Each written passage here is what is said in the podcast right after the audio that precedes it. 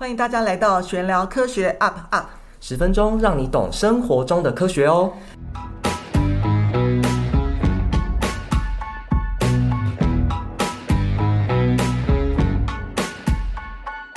欢迎大家收听本期节目，我是刘璇老师。大家好，我是俊佳老师。俊佳，我们今天来玄聊什么科学小常识呢？好，我们今天呢来谈一个跟生物啊和理化都有关的主题哦。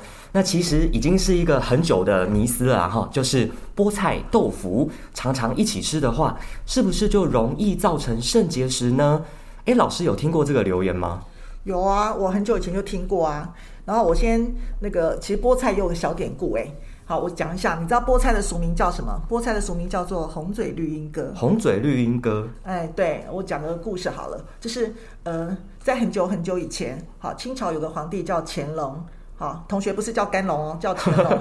好，然后他曾经到某一户，呃，他下江南的时候，曾经到某一户农家去吃饭，然后呢，其中有个菜就是菠菜豆腐。就乾隆皇帝在宫廷里面，当然不会吃到这种家常菜啊，就觉得味道很鲜美，然后就打听这个菜名。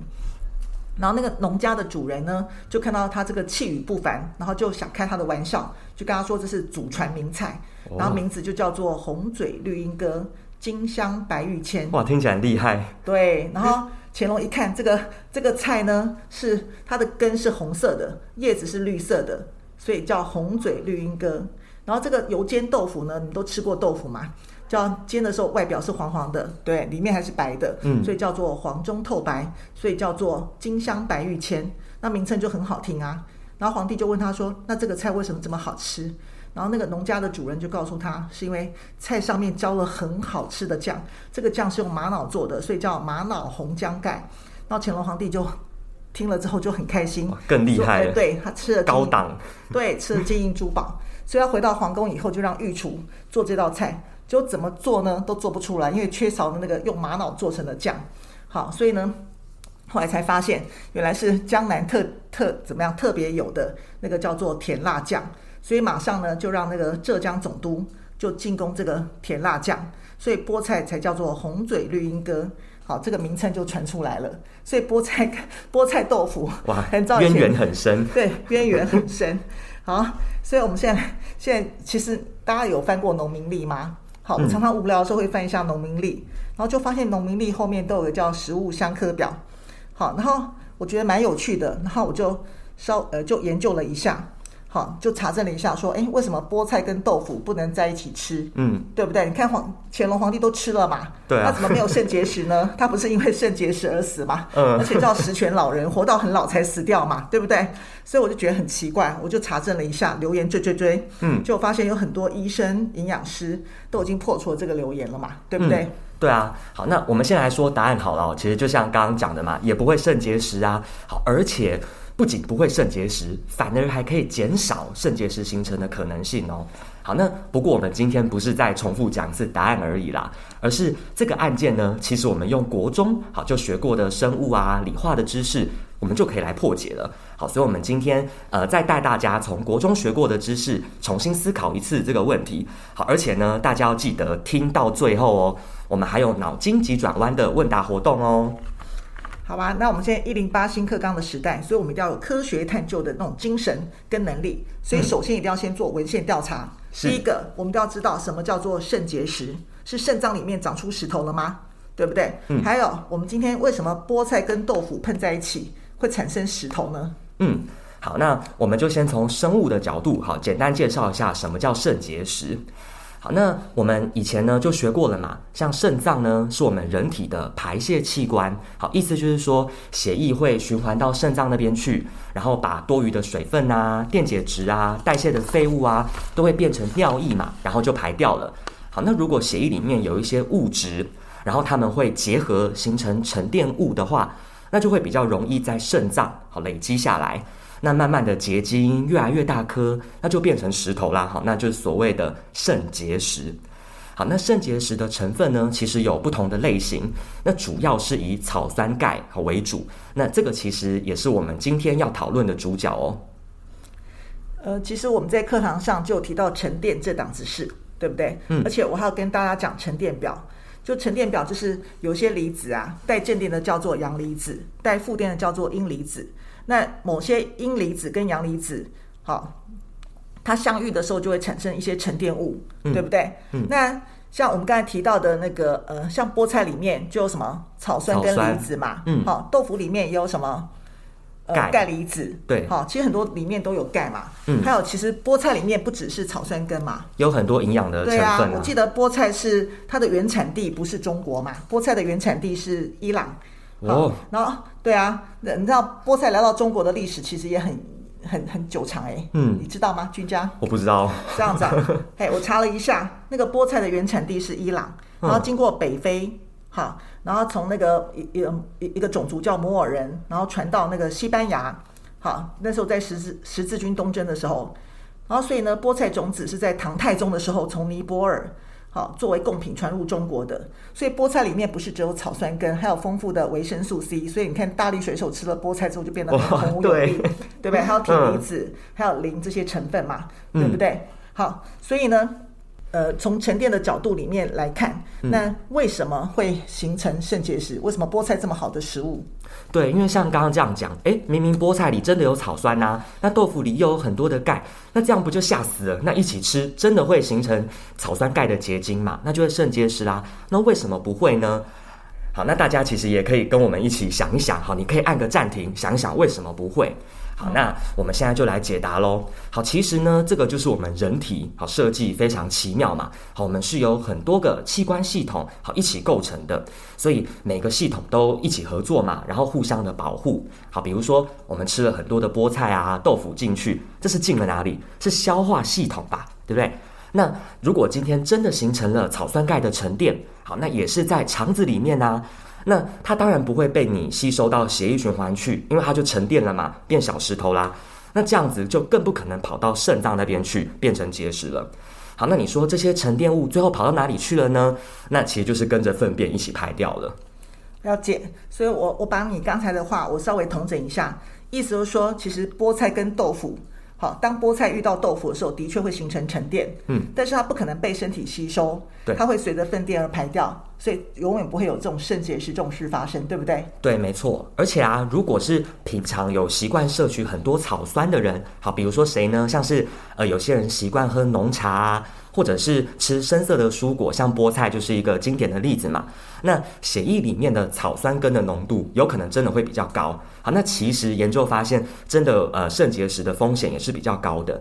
那如果这些人担心会产生肾结石的话，我们反而要更平均的，然后适量的，好摄取含有钙质的食物。好，为什么呢？因为就像我们刚刚说的嘛，它直接在肠道里面就可以形成草酸钙排掉喽，那就可以减少草酸的吸收，反而比较能降低风险哦。哎，所以我们可以逆向思考一下，嗯、对不对？好，那这时候呢，如果我想透过饮食我来补充我的钙质。嗯，那是不是我们就尽量不要跟含草酸的食物一起吃，对不对？因为这时候草酸的食物再加上钙，就会形成草酸钙，反而容易变沉淀，然后随着排泄而排掉了。对，所以我们尽量呃，就是在钙跟草酸反而不要在一起吃。对，而且其实钙的呃，在人体里面的吸收率没有很好哦，像一般我们吃进去的钙啊，只有三成好会被吸收而已。那加上如果现代人啊，常饮食不均衡，好像我都没在运动的哈，也不喜欢晒太阳，哇，那我就更缺钙了嘛。所以如果终于哪一天想到我要来顾个健康了，好想说来补个钙，结果吃错方法了，那不就白吃了吗？好，那就蛮可惜的啊。所以各位同学，你现在知道沉淀表的重要了吗？所以以后吃东西之前都要来复习一下沉淀表，看什么东西吃在一起的时候会变沉淀物排掉。里面我没有补充到一样哦。对，沉淀表真的很重要。总之，当生物遇到化学，对，像我们也背过嘛，比如说钙离子，其实跟碳酸根啊、磷酸根啊，还有像脂肪酸根也都会有沉淀啊。所以如果像喝汽水、好吃太油、好之类的，其实也会阻碍那个钙质的吸收哦。天哪，那我以后不能喝汽水了。好，所以今天的主题真的跟我们国中学过的观念密切相关哦。大家有没有联想到课堂中学过的知识吗？所以我们现在来看看大家有没有认真听。嗯、我们在每集结尾都会有个脑筋急转弯的小活动哦。好，那待会呢，我们会问一个问题，好，答案就在刚刚的节目里面，好，而且非常的简单。好，那如果呢，你已经是我们课堂上的学生，好，可以从 Line@ at 私讯给我们你的答案，而且我们会有累积点数哦。好，那如果你是从 Podcast 认识我们的新同学，也欢迎点连结加入我们的 Line@，at，告诉我们你的答案。好，那也可以和我们分享，你还想听见什么主题呢？好，或者是生活中的科学疑问哦。好，那现在请大家好摇摇耳朵，把耳屎摇掉。我们现在要公布这一集的脑筋急转弯题目喽。题目就是肾结石的主要成分是什么呢？好，我们再讲一次，肾结石的主要成分是什么呢？是不是超简单？有听就一定会。那刚刚呢，我们已经呃听了一些科普的知识，好，那也了解了很多呃课业以外的很有趣的知识。那想问一下老师，就是现在我们都想问啊，真正的学习方法好到底是什么？那要怎么样去增强自己的学习能力嘞？哎，有哦，因为我常常不定时找老师以前优秀的学生回来分享他们的学习技巧，好、跟时间的分配。好，那接下去我们就来听一段他们的分享。好，这位学姐是台大医学系的吴艺文。好，那那个学长是台大资工系的林晨宇。好，那我们现在来听他们两个人的分享。那现在最重要是我们要养成好习惯。那怎么叫做学习的好习惯呢？你面对不懂问题，你要怎么去克服，对不对？好，那我们现在请那个吴艺文同学来跟大家来分享。好，那因为吴译文最重要是真的是超级大学霸。所以你要听他，请各位一定要认真听吴艺文怎么去分享。好，好，那谢谢老师，然后大大家好，那我来这这边来讲一下，我从可能国中到高中，甚至一直到大学，就是我觉得有哪些学习习惯是很重要的。那一些比较具体的学习习惯，像是读书计划，还有时间规划这些建议，其实前面其他的讲者已经分享了许多。那我听了他们讲的东西，也是觉得说，其实。他们讲的都是非常有效的建议。那我这边觉得，习惯如果它建立的好的话，它其实是终身受用的。就尤其就是小孩从国小、国中上了高中、大学，甚至是出社会，他们学习的东西越来越难。那家长、老师可能也越来越难以监督他们的学习成效。那这个时候养成自律的态度，还有自制的习惯，就是未来发展的关键。其实我觉得我自己也不是一个说真的有多勤奋或是多么自制的人，可是我可能我觉得这是一种责任感吧，就是我会想要试着在 deadline 事情去把事情可以做做好。那这个比较就是除了给别人交代，就是有点像不要去拖累别人以外，也比较像是在给自己的交代，因为就是有某种自尊会让我觉得说我不不会把这件事情做坏这样子。那至于说比较抽象的学习态度，就是包像是国中到高中的衔接，我觉得有一个东西是很重要的，就是要把当下教学的内容去理解透彻，然后彻底的去读懂它。它不是说一味的求快，就是好像说什么我国中，然后我先修一大堆高中的观观念、高中的课程，我就可以在国高中把。把这个学习的东西读好，我觉得其实它不是这样的，因为当你一个观念还没有熟悉，就急着去熟悉更进阶的观念，还有更进阶的、更进阶的范围，这个东西它其实有点像是一个揠苗助长的行为。就是学习应该要做的是，在这一段时间内把这个部分的每一个部分去读通，就是从一开始去了解它的基本观念。加上进阶观念的辅助，然后了解这一个整个单元的脉络，然后去熟读这些例题的解题逻辑，然后最后最后加上足够的练习，那你到考场的时候就会比较不会怕题型的变化，因为脑中已经有做出一种融会贯通的这个，就你已经做好融会贯通了，那这个成果最后就会呈现在分数上面。那这个时候，如果你拿到了一个好的分数，这时候你也会对自己的学习更有自信，那你也会觉得说，我应该我用这种方式，应该就可以很用一种比较正常的心态去面对未来的学习。那这个它其实学习，我觉得它就像是打地基，它应该是要先求稳固，先求好，那到后期自然就会比较顺利，而不是说很求快，就是。好像要很急着一直一直往上叠。那实际上它就有点像是建出一个空中楼阁，就是它虽然表面上看起来好像盖得很高很华丽，可是实际上当你遇到一些比较难的题目，可能其实它是一公就破的。那关于面对不懂的问题要怎么去去克服它？呃，之前刘老师有跟我们讲一个讲一句话，就是学了不等于会，那会了不等于对。那我觉得要解决这个问题，其实首先就是要厘清自己的问题是卡在哪边。当你解一个题目解不出来，然后考试可能没有办法拿到好成绩，那就要看自己对于这个单元是不是其实是从一开始的基本观念根本就不经熟。那如果根本基本观念都还都还没有办法在脑内把它串联在一起的话，那这个时候只是去练习大量的练习什么黄卷啊。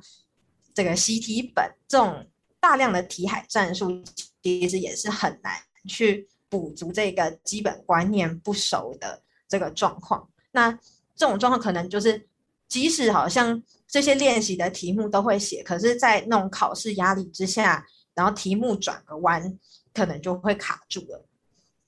那另一种就是，刚才讲的是说学了不等于会嘛。那再来会了不等于对是什么意思呢？就是有些人有些学学生他可能其实已经大致上能够掌握这个单元的基本观念，那例题他也看得懂，那题目的详解他也都能够去理解，说这些算式它的代表的脉络是什么意思。可是不知道为什么他就是可能在考试的时候，他就是会觉得说脑袋好像转不太过来这样子。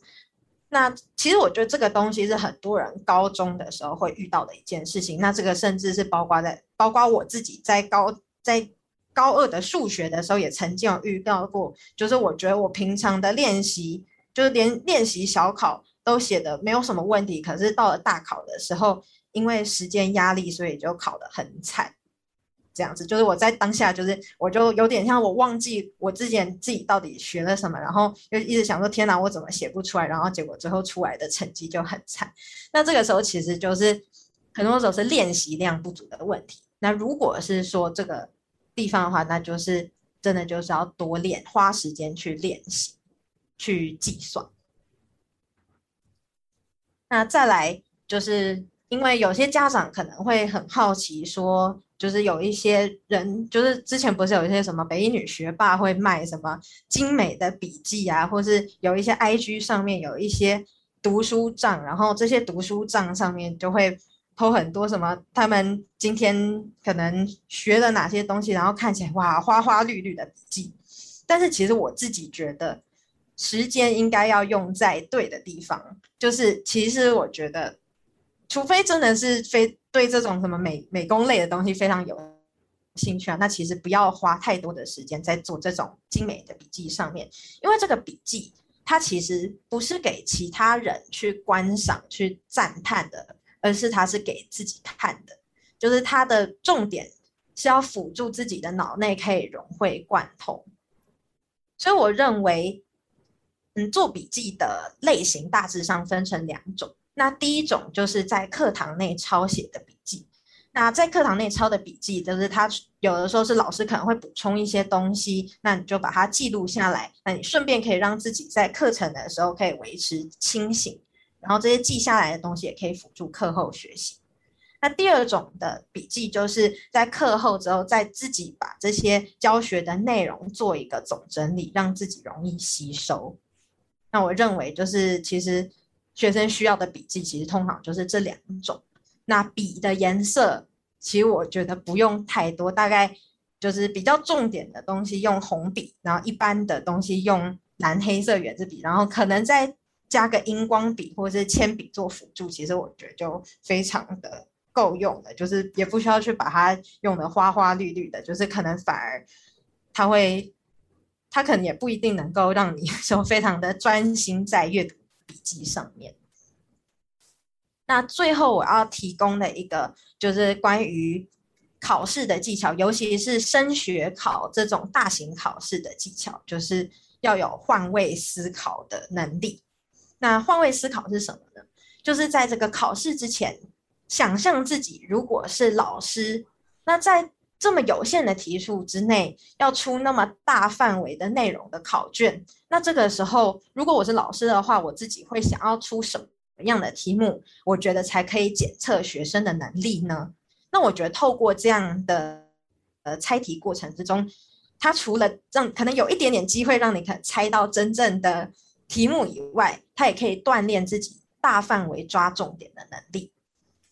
那我觉得有在做这一个事情的过程当中，有一个很好的复习工具，就是例如说讲义或者课本的目录，就是有的时候就是看着那个目录就可以大致上了解说整个考试的范围，然后它让你有一个纵观全局的眼界，然后顺便在看这些单元的时候，可以去回忆每一个单元的重点，这样子就是有一点，其实有点像是在脑内用一个心智图这样子，就是你每看到一个单元，就去回想说这个单元有哪些重点，然后考试的时候可能有哪一些重点是比较重要的关键。好，我们谢谢吴艺文学姐，她待会还要再跟我们讲更细的那种学习技巧。好，那我们接下去我们请林成瑜来分享一下，你觉得呃？有哪些好习惯让你可以这样子继续这样学下去？好，首先第一点我想要讲的是持续的学习，就是很多人就就拿现阶段我自己当例子好了，就是很多人可能考完学测、考完指考啊，就升上高中、大学，然后整个人就在家里废一整个暑假，就是可能整天花花手机啊，然后跟同学聊天啊，每天都出去玩。我不是说休息不好，确实你刚考完一大考，你需要很适度的休息。但如果你每天可以再空出一两个小时时间，然后持续的精进自我，那你一个暑假过去，你也会比别人多了可能几十个小时的学习成效。对，那脱离，因为我觉得脱离一个读书的氛围，然后你要再重新进入这样的氛围，它会非常花时间。所以你就是要维持好每天都有持续精进自我的习惯。为什么很多人他会考完试然后就废在那边？就是他们把学习当做是一个交功课的心态，就是说我今天我是为了要考大学，我是为了要考高中，我才去学习。但我觉得这样子的学习是很肤浅的，就是你只是为了去交差了事，而不是说为了去思考自己到底想要成为什么样的人而去学习。就像当初升上高中的我也是一样，就是我看到同学也都在玩，然后上课打电动，当然我曾经也都是其中的一员。但是我还是会思考，说我未来想要成为什么样的人，所以我每天还是会固定花可能两个小时以上的时间，然后维持这样学习的一个好习惯，然后这也帮助我在高三觉悟之后冲刺奠定了一个很好的基础。好，再来第二个就是我想呼吁大家养成有事没事去泡在图书馆的习惯，然后很勇敢的拿起一本你看不懂的书，然后翻个几页。我这么做的目的不是要呼吁大家就是有时间就去读书，而是我想说，很多人他一辈子都没有勇气去踏出舒适圈，就是他可能永远都在接触自己有兴趣、自己擅长的事物。当然，我不是说这样子做就不好啊什么的，毕毕毕竟这样子你还是可以度日。但是我觉得说，人生如果只是这样子一成不变，那不是很无趣吗？就假如说我我喜欢城市好了。那可能我还是会看一些旅游的书啊，我还是会看一些可能吃美食的书啊。就是我想要成为一种跟别人交谈的时候，觉得可以让别人感觉说自己很有深度，就不是只对自己的专长领域很擅长的那种人。对，然后再来是，就是很多人他会希望说孩子获得学习的动机嘛，那多去泡图书馆，我也觉得是一个很快的方法，可以帮助孩子找到他未来的志向。然后第三点，就我希望大家去学着自己思考，然后养成自己解决问题的能力。就前面学长姐也都有补充到，那我再我再多补充一下，就是小时候我们会很依赖老师给我们正确答案嘛，但是你到了高中，到了大学，很多问题老师是回答不出来的，甚至很多问题它本身就没有正确答案，像是你未来可能做专题啊、写论文，也不会有人告诉你要怎么做。所以说，你要学会从网络纸本书籍中找答案是一个必备的技能。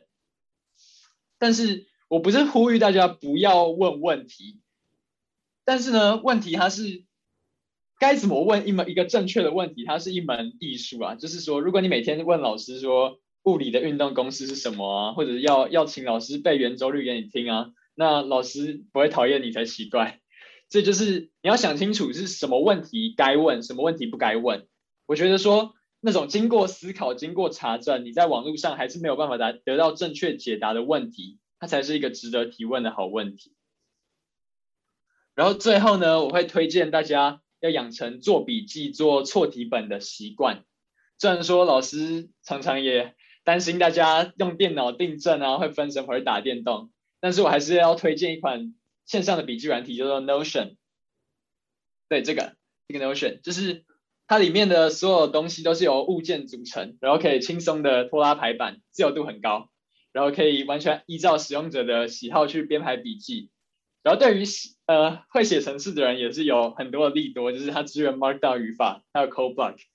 那但是不会写程式也可以直接用滑鼠点，所以对所有用户都非常友善。那我自己的使用习惯上，像这一页是我做 C 加加的一些笔记嘛，这是程式的一些笔记。然后我还会拿它来写各科的笔记啊、单字本啊。这个是行事历，嗯，下面那一页，对对，这个是我的 Daily Task，就是我记录我每天。做了什么事情，然后再去检视自己的学习成效，然后我还会甚至一些旅游规划啊，什么看到喜欢的景点、服饰啊，或者是一些这种生活随笔，我看完电影之后的一些小小的心得，我也会用 Notion 把它记录下来。就我觉得说，如果你是那种纸本笔记很容易写完就弄丢，或者是你不会再去看的人，我还蛮推荐你可以试试看用 Notion 这款笔记软体的。对，然后再来，我想给大家看一下我的我的。错题本跟笔记订正的这些，对对对，这一页就是我的数学的错题本，就是我会把错的题目然后剪下来，然后在旁边附上正确的算法，或者是就是帮助我在日后复习的时候，我可以很快的看清当初为什么我会写错，然后正确的答案是怎么样。然后下一页是这个是国文的错题本。就也是都把每一题错误的写下来，然后把解析都写写清楚这样子。然后这个是英文的作文的错误，就是英文作文是高中就是常考的，就是就是占了很大的一个比重嘛。然后我会把自己常常写错的东西写下来，因为其实通常都是错那几个重复的东西，对，就把它记录下来。然后再来是，哦，这个是英文作文的。主题式的主题式作文，就是我会因为高中英文作文它都是可能考你一个 topic，像这个是 COVID-19 嘛，那我就会把重要的一些片语单字，或者是我当初我写作文我觉得我自己写的还蛮漂亮的一些句子，就完整的都把它记录下来。好，然后最后一张应该是想给大家看一下笔记的厚度。第一张，对对对，上面那个大家可以看到，那个是我。高中三年，然后各科所有所有的笔记订正累积起来的厚度，然后下面那个是我高三就是考上，哎，要准备考那个台大职工的时候，两个月内所做出来的笔记，所以大家其实可以注意到厚度其实没有到差非常多，上面是三年的分量，下面是两个月的分量，为什么呢？就是我体悟到了说做笔记真的是对我一个非常有帮助的事情，所以在我。得得到这个甜头之后呢，我就会更勤奋的做笔记，所以我呼吁大家就是要及早趁现在就养成这个好习惯啊，就是大家一定要多做错题本，多多写订正。好，谢谢陈宇的分享。其实我如果是我的学生，应该都知道我一直在强调错题本。可是错题本，我觉得很多学生是误会成他以为只要把题目扣上去这样就好了，但实际上，或是很多老师可能误会成是把。错误的题目跟解答抄十遍，这样就好了。实际上不对，就是跟呃之前两位同学分享一样，其实你问任何问题，或是你在解答任何问题的时候，其实都是需要经过思考的。所以像我自己以前的订正本，我自己大概是什么样？我上面不见得是写老师解法，我写的是我到底错在哪一个思考观念，是哪个环节里面让我会写错那一题，我会把那个环环节写出来，用我自己的话写出来，让我永远不会忘。好，这种题就是我认为错题本的真正要义，要不然只会沦为一种形式化的东西而已。好，那我再补充一下，承宇刚才用的那个笔记软体叫 Notion，N O T I O N，N O T I O N。好，那我现在分享一下我自己的画面，就是我之前有在帮学生，啊，就那时候他们那一届吧，凯凯硕那一届是二零一七年，就我每一届会帮他们创创立一个封闭性的社团，然后例如说那个该凯硕同学，我就让他去当小组长，啊，因为那时候他们是在那个寒假的时候，我发现生物不行了，就已经九年级了，然后问我，那刚好我自己，我虽然是理化老师，但是我连生物的讲义我都自己有打。好，所以呢，我就让他看。然后我刚刚说，他们只要写一张心智图，就可以跟我换一张的我自己的打的讲义。对，所以这种其实就是说，其实我都会帮他们建立一个笔记本。那我同时跟各位讲，原因是我常会鼓励学生一件事。其实我在社团里面也有帮他们做，就是只要看到好的格言佳句，我都会帮他们留着，不管是国文还是英文的。因为其实我们都知道一件事，虽然我是理化老师，我还蛮关心他们大考的成绩。以后到大考的时候，其实那个非选择题的分数其实占分还蛮重的，所以基本上我都还蛮蛮关心他们这方面的一些考验。好，各位同学，我们听完很精彩的呃学长跟学姐的分享之后，当我们得到一个结论。好，第一点就是说他们都知道自自己是什么人，因为他们平常就有在想象自己是什么人，所以他们会朝自己的理想迈进。